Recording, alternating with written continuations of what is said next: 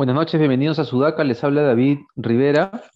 Eh, estamos como todas las noches con Pablo Benza y Alexandra Ames en el podcast Debate para comentar las notas más importantes y el, día de hoy ha sido un día bastante cargado, desde el fin de semana en realidad, ¿no? Venimos comenzando las semanas así, este, con el nuevo gobierno, lo cual es normal que con los nuevos gobiernos haya mucha información, no sabemos si tanta negativa, pero mucha información y queríamos arrancar por algo que ha pasado hoy, es que la Marina ha emitido un comunicado rechazando una afirmación del ministro Béjar respecto a que Sendero Luminoso habría sido una creación de la Marina, este, o de la CIA, ¿no? De la, Marina con la CIA que ha estado detrás de todos estos movimientos en, bueno, en el Perú en particular, en el caso de Sendero Luminoso.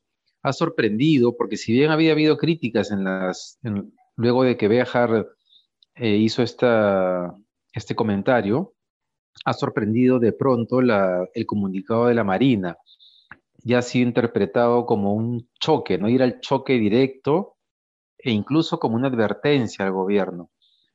Hoy día muchas personas que no suelen ser las personas que suelen pedir la vacancia del gobierno, eh, como Carlos Rivera y DL, han dicho que es eh, intolerable, imperdonable la frase que ha dicho Béjar y sectores de centro, centro democrático, coinciden en que lo más probable o que lo mejor sería que el gobierno eh, saque a Béjar del gabinete. Lo cual, además, considerando que el 26 de agosto va el Consejo de Ministros a pedir el voto de confianza, debería producirse antes de esa fecha.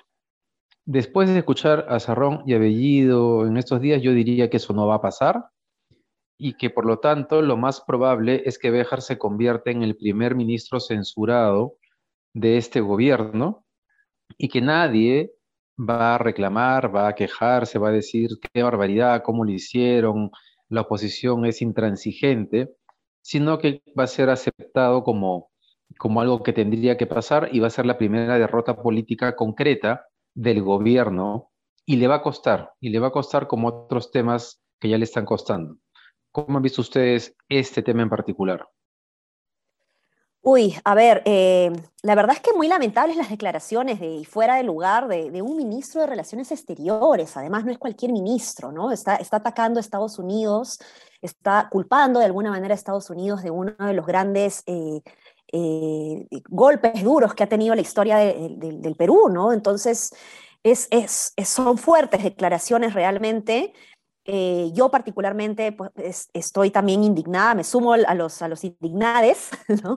por, la frase que, por las frases que ha mencionado, pero me parece rarísimo que la Marina se mande solo. ¿no? Tengo ahí opiniones encontradas sobre esta situación porque por un lado ver una carta de la Marina en donde en el, en el encabezado aparece pues Ministerio de Defensa, porque finalmente la Marina está adscrita al Ministerio de Defensa, que el Ministerio de Defensa ataque al Ministerio de Relaciones Exteriores es bastante extraño, ¿no? Sin embargo, dentro de la lógica de la institucionalidad pública, que la Marina haga un reclamo así a, otro, a otra instancia del mismo gobierno, eh, me parece algo poco visto y, por eso extraño, pero no, no sé si necesariamente malo. Apunta sin duda a una mm, eh, a, ataques dentro del Ejecutivo que ya eh, poco a poco están empezando a salpicar.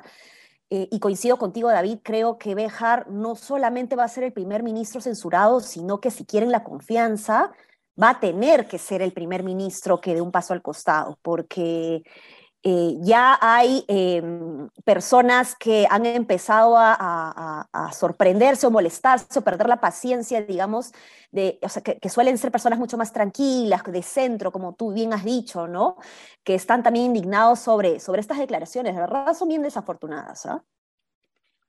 Em, sí, sí coincido en que hay algo raro en que un ministerio ataque a otro, bueno, el encabezado, ¿no? Es, Ahí tendríamos que ver cuánto ha estado involucrado el Ministerio de Defensa en el comunicado de la Marina o cuánto la Marina se ha mandado por la libre. Yo creo que los marinos, los marinos los últimos que son son idiotas, ¿no? Yo creo que no, no han hecho este comunicado sin tener ciertas certezas de que ese comunicado va a conseguir ciertos objetivos. Lo último que son los marinos, como digo, son idiotas. Entonces, creería que hay un trasfondo político, sí, sin duda, pero es un trasfondo político absolutamente justificado. ¿no? O sea, Béjar linda con los delirios, no sé si de por la edad.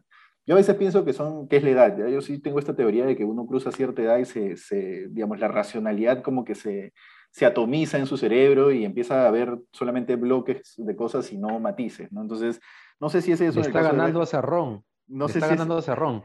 No sé si es eso en el caso de Béjar, pero, pero sí es uno, unos delirios. Quijote, ¿no? Sí, no sé si es, no, sé si es eso, ¿no? Pero sí, sí veo unos delirios bien bravos en su razonamiento. O sea, es verdad y hay que hacer cierta precisión aquí que las declaraciones de Béjar son tomadas de reuniones puntuales que no estaban planeadas para hacer declaraciones públicas. Entonces, probablemente él estaba lanzando hipótesis que no se hubiera atrevido a lanzar en statements o declaraciones públicas. Pero igual son hipótesis absolutamente delirantes, ¿no? Como que este, Sendero Luminoso es una creación de la CIA, o por ejemplo, no, esa, esa ha pasado medio desapercibida, pero él dice en un video que el que mata a los policías en la zona de Antaurumala no es Antaurumala, sino los francotiradores que manda a colocar el gobierno de Toledo eh, para reprimir a la zonada. Entonces, que ellos mataron a los policías y no los, los aliados, y no, no las, mejor dicho, la gente de Antabro Humala. Entonces ahí tienes unos delirios que yo equiparo a los delirios de, por ejemplo, seguir pensando que hay un fraude cuando no se ha encontrado ni siquiera un suplantado. Los delirios de, como Daniel Córdoba que compara a los talibanes en Afganistán con Perú libre en el Perú. O sea, son, son, son personas que ya están fuera de la realidad, sea por edad, sea por ideologización, pero son opiniones que están absolutamente ajenas a lo que puede palparse, ni siquiera en físico, sino simplemente en el campo de lo sensato. ¿no? Yo no sé si eso se califica como, como opiniones inaceptables, pero yo veo ahí cosas que tanto izquierda como derecha, digo, estos señores en realidad, ¿por qué siguen, por qué siguen en la arena pública si no pueden dar una opinión sensata? ¿no? Pero bueno, en fin. Yo creo que sí, que Béjar tendría que, renunciar si quiere, si es que el objetivo de este gabinete es que le den el voto de confianza, que eso todavía me caen las dudas, ¿no? Yo creería que no. Pero si quiere. Ahora, deberían censurarlo. Sí, debería renunciar o deberían censurarlo. El tema es que si lo censuran, dan el espacio para que hagan cuestión de confianza por todo el gabinete por Béjar, lo cual sería una desgracia, pues, ¿no? ¿no? O sea, este gobierno no va a ser cuestión de confianza por un canciller como Béjar con, ese, con esas declaraciones en medio. No creo que sería una jugada política. Son capaces, ¿ah? Yo creería que lo que tiene que hacer es renunciar y seguir con el ajedrez que habían planteado, poner otro canciller de izquierda, probablemente un canciller duro, pero seguir con ese ajedrez que habían planteado, renunciando a dejar. ¿Sabes lo que pasa? Y esto me lleva a la entrevista de Cerrón, de, primero en Sudaca, que tuvo la primicia el día sábado, y luego ayer eh, estuvo con Enrique Castillo en Canal N. Eh, es bien, no sé qué, adjetivo utilizar, pero Cerrón se que es un tipo inteligente, articulado, pero tiene estos delirios y esta paranoia tan asentadas y tan fuerte que, que, transmiten esto de que el, centro, los caviares, la derecha, el fujimorismo y la izquierda democrática, todos esos, todos esos son unos opositores a las reformas que requiere el Perú y solamente él y su partido son los que saben y están dispuestos a hacer lo que el Perú necesita. Y luego tiene una especie de sospecha sobre todo lo demás, que es alucinante, ¿no? Y él cree además que todo lo que le está pasando al gobierno es producto de una campaña planificada desde estos sectores, la derecha, el centro, el caviarismo, la izquierda democrática, eh, que los tecnócratas de izquierda que lo que quieren es arrinconar a Castillo y humanizarlo, humanizarlo se dice, ¿no? Entonces, eh, después de escucharlo, yo creo que él, él debe estar convencido en este momento, y Béjar también, de que, es, de que esto que ha pasado con la Marina es, no es producto de un error de Béjar, es producto de esta conspiración que hay contra el gobierno. Y por lo tanto, bajo esa lógica conspirativa, paranoica que tiene Sarrón, este, la única salida, obviamente, en esa lógica, es ir a morir. ¿No? o, ¿Cómo lo ven ustedes? Dale, dale. Dale, Paola. Ah, bueno, ya, voy yo, voy yo. Digo, yo iba a decir que, es que en, las lógicas delirantes de personas ideologizadas caben cualquier tipo de salidas, pues, ¿no? Porque como ya estás absolutamente certero y seguro de que lo que estás diciendo, lo que estás pensando es real, no hay, no hay espacio para la duda, no hay espacio para, Para nada. Entonces vas nomás al choque, pues porque tú tienes la verdad contigo. La verdad es como tu escudo protector. La verdad es lo que te hará libre, lo que te hará libre en otra vida, digamos. Ahí hay un montón de, de, consideraciones ya incluso psicológicas, pues, ¿no? Yo, pero igual yo así Cerrón, a Cerrón, por ejemplo, reconozco bastantes puntos de lucidez, de lucidez grande, ¿ah? Porque, por ejemplo, una lectura política muy, muy fina que el tipo hace es que, por ejemplo, cuando dice, yo le dije a Castillo que el pasto estaba seco, que la chispa era el partido y que el viento era la pandemia. Clarísimo. Yo hace un año, dos años, cuando estaba en el comercio, le decía a mi compañero de carpeta, digamos, que sentaba a mi costado, le decía, esta elección está pintada para la izquierda radical, con la pandemia está pintadita para la izquierda radical. Y el Cerrón lo leyó y lo leyó bien y puso un presidente. No es una. Otra, otra que le dice es cuando le dice, este...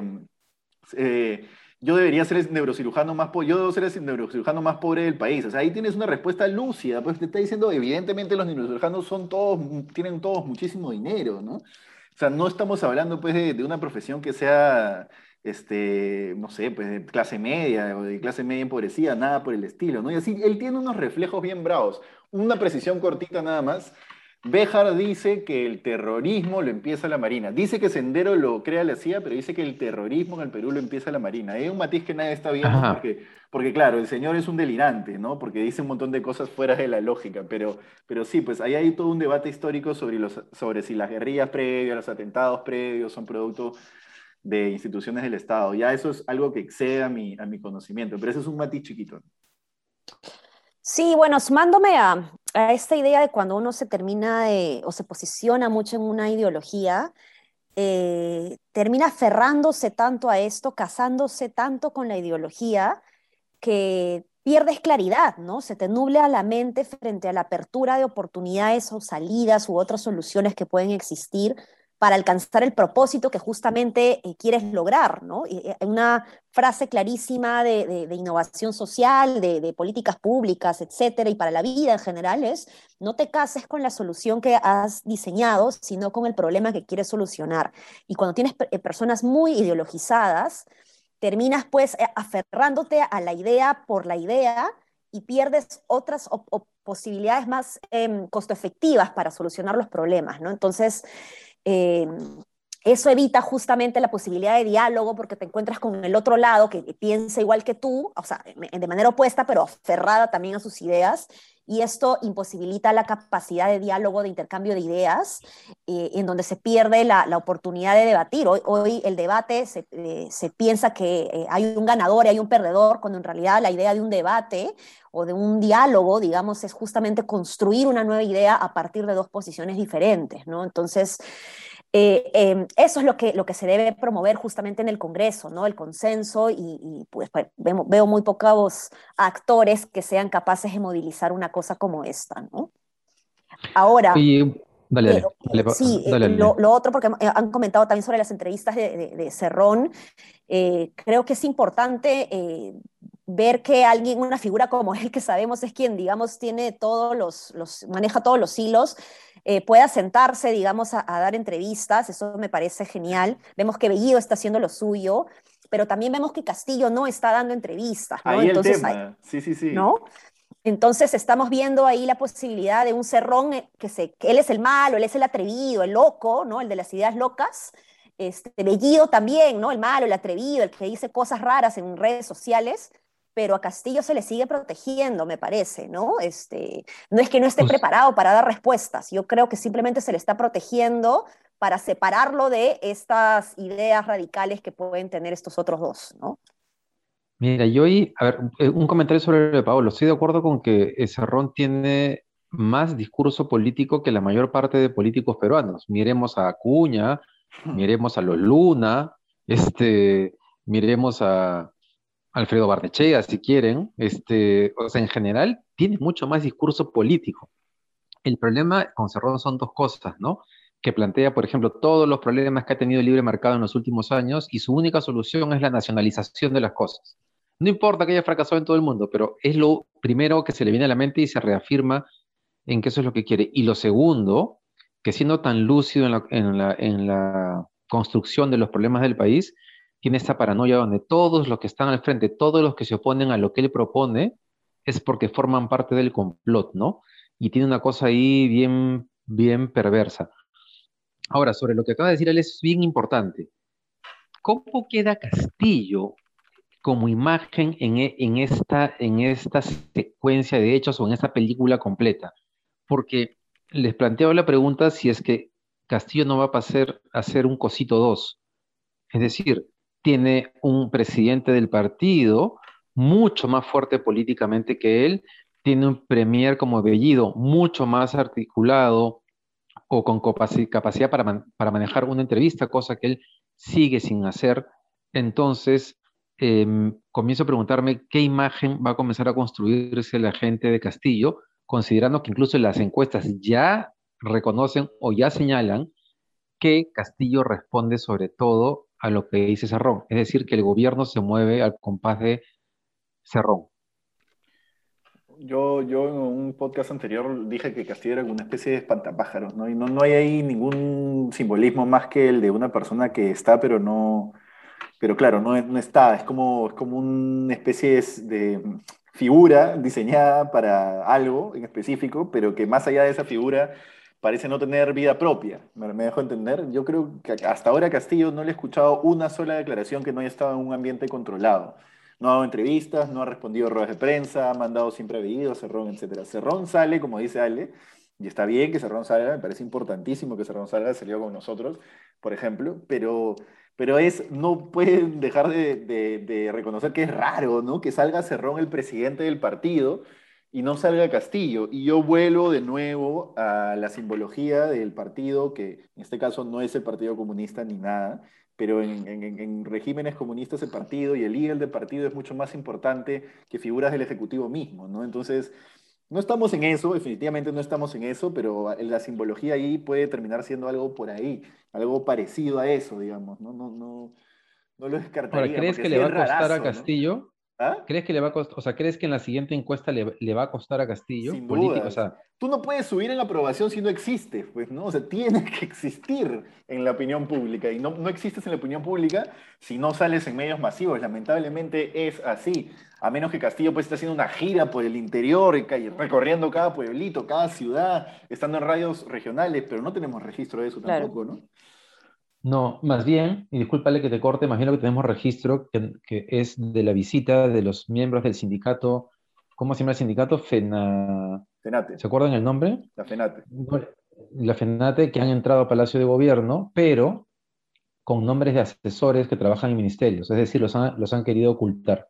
Entonces, Castillo, además de todos estos problemas, tiene estas cosas medias raras de tratar de esconder. ¿Por qué esconde esa reunión? Es rarísimo es rarísimo que, o sea, que, premeditadamente busquen que la gente no se entere. ¿Qué cosa, qué cosa, qué cosa está buscando? Este, ¿Qué cosa quiere esconder? Es rarísimo. Castillo es un personaje realmente que todavía no logramos descifrar, ya no solo porque sea una persona que viene de una zona del país que nos es ajena, que conocemos poco, sino también porque él no da entrevistas, no da la cara, eh, despacha desde su casa en Breña, de la casa en Breña, y esconde reuniones que tiene, ¿no? Sigue siendo como una incógnita Castillo. Em, bueno, no sé, no sabemos qué cosa irá a pasar con eso. Este, queremos tocar un tema más que tiene que ver con el bono. El primer ministro Bellido ayer anunció el bono que no va a ser por familia, sino va a ser por persona adulta de 350 soles. Eh, por lo que he escuchado, es 350 soles para personas adultas que ganen menos de 3.500 soles al mes, con lo cual se estima que van a llegar a unas 13 millones de personas del total de la población adulta que hoy día leía que eran entre 22 y 23 millones de personas.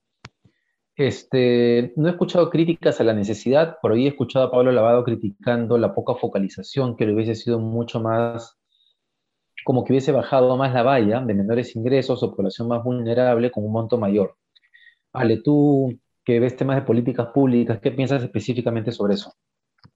No, de hecho, los, los especialistas en, en, estos temas de programas sociales ya veníamos eh, hablando el año desde el año pasado, ¿no? En tiempos de pandemia, de que era ideal trabajar desde el punto de vista de, mm, del individuo y no un solo bono en el hogar, porque no era lo mismo, pues 700 soles para una familia de cuatro o cinco personas que para eh, eh, una familia de dos, digamos, ¿no? Entonces ahí evidentemente las familias que tienden a tener mayor número de, niños o carga, ¿no? Por lo general tienden a ser también los niveles socioeconómicos más bajos. Entonces, eh, esta idea era un pedido que se tenía desde, desde el año pasado, ¿no? sin embargo, aquí hay que notar que hay, diferencia en el objetivo del bono, ¿no? El primer bono que se llamaba Quédate en casa estaba expresamente hecho para el confinamiento social, ¿no? Para que se queden en casa. Hoy, cuando ya no hay reglas estrictas de confinamiento, la idea es reactivar eh, y, la idea es que este bono sirva para dinamizar el consumo, a la par pues va eh, contrarrestando los efectos de la crisis en donde muchas personas se han visto seriamente afectadas en, términos económicos del, hogar en general. ¿no? Ahora, me hace ruido este, este punto de quiebre de 3.600 soles eh, por adulto, sin contar la lógica de cuánto, cuántos miembros del hogar hay en la familia, porque si este bono va a ser individual, eh, a ver, no es lo mismo una persona sola que gana 3.400 soles, que se vería beneficiada, ¿no es cierto?, que una familia con una carga de cinco niños eh, que gana 3.600 eh, soles, que ya estaría fuera. ¿No? Entonces, es, es, importante que ese tope se pueda, si el pago va a ser por individuo, que el tope también se pueda contabilizar por individuo. El reto está aquí en cómo aprovechas la data, no es que no está. RENIEC tiene datos de los DNIs amarillos de los menores de edad tiene registrado, tiene ahí eh, los números y los nombres de los padres de estos niños. Entonces, el reto está en cómo utilizas esta data, ¿no? Herramientas existen, es cuestión de armar estos datos y poder hacer estos mecanismos de pago eh, a, raíz del número de personas, ¿no? Estoy entendiendo, o sea, no, he escuchado mucha información sobre esto, pero estoy entendiendo que el pago sería por, por, persona mayor y, y, que los niños no están siendo contados. No, he, escuchado bien exactamente esa parte, ¿no? Entonces, y eso es, lo que han dicho. sí, es verdad. Y eso es lo más importante. Lo otro, para terminar chiquito, me llama la atención que Anaí Durán, ministra de la Mujer, sea quien hable de este tema, cuando la rectoría, la experiencia, la capacidad operativa y los procesos los maneja el MIDIS. Entonces, espero que no se esté pensando que esto lo haga el MIMP y que empiecen a ver cómo se inventa la rueda cuando el MIDIS ya tiene la experiencia eh, de los programas sociales y la experiencia reciente de pagos eh, que se han venido dando en estos meses, ¿no? Oigan, mientras estamos aquí grabando, estoy leyendo que Béjar entró a reunirse con Castillo, ha salido rápidamente, así que obtenemos una ratificación o una carta de renuncia o un pedido de renuncia, este, o algo por el estilo. Sería lo mejor. Uy, uy, uy. Yo creo que sería lo mejor. O sea, si es que Béjar, si es que Béjar y Castillo están alineados en lo que quieren lograr, lo mejor para sus objetivos, no para los nuestros, para los suyos, es que Béjar renuncie, que sigan con el ajedrez que han planteado del gabinete, para que el gabinete siga siendo un gabinete de choque que no le sea fácil al, Congreso darle la confianza, pero que no tengan un Béjar en la, que sí inclina la balanza para que no se la den. Pues, ¿no? Sí, sí o, digamos que sí inclina la balanza para que se la den, pero le jueguen sucio, digamos. Por ahí yo creo que, que Béjar va a saber leer la situación, probablemente Cerrón también, Castillo. Me queda la duda porque no sé cómo, cómo lee Castillo. Bien, antes de despedirnos, no queremos dejar de hacer mención a lo que viene pasando en Afganistán. Las imágenes de hoy, de ayer, son bien fuertes, crudas. Duras. Este, duras, ¿no? Eh, Biden ha sido muy, criticado por, sí, es, cierto que Trump tomó la decisión, pero ha sido considerado igual que sea eh, un error que él haya continuado con el retiro de tropas de, Estados Unidos. Eh, nada, eso. Ale, tú querías comentar algo sobre el tema. No, simplemente comentar, transmitir este, el, dolor, ¿no? De, las imágenes tan fuertes que, se han visto. Hay unos audios también de unas madres ahí tratando de salir del país, eh, qué, duro realmente, y aprovecho también en decir que lamentable las declaraciones también del el congresista Córdoba, que, tampoco, tampoco pues, pretende comparar a Perú Libre con, los talibanes, ¿no? Dios nos libre de algo así. Este, Bien. Dios, nos libre. Oye, un, chiquito, Perú 21 ha publicado hoy que según fuentes, lo que decíamos la vez pasada de que había racismo, hubo racismo de la presidenta del Congreso con Castillo cuando ese gesto, ¿no?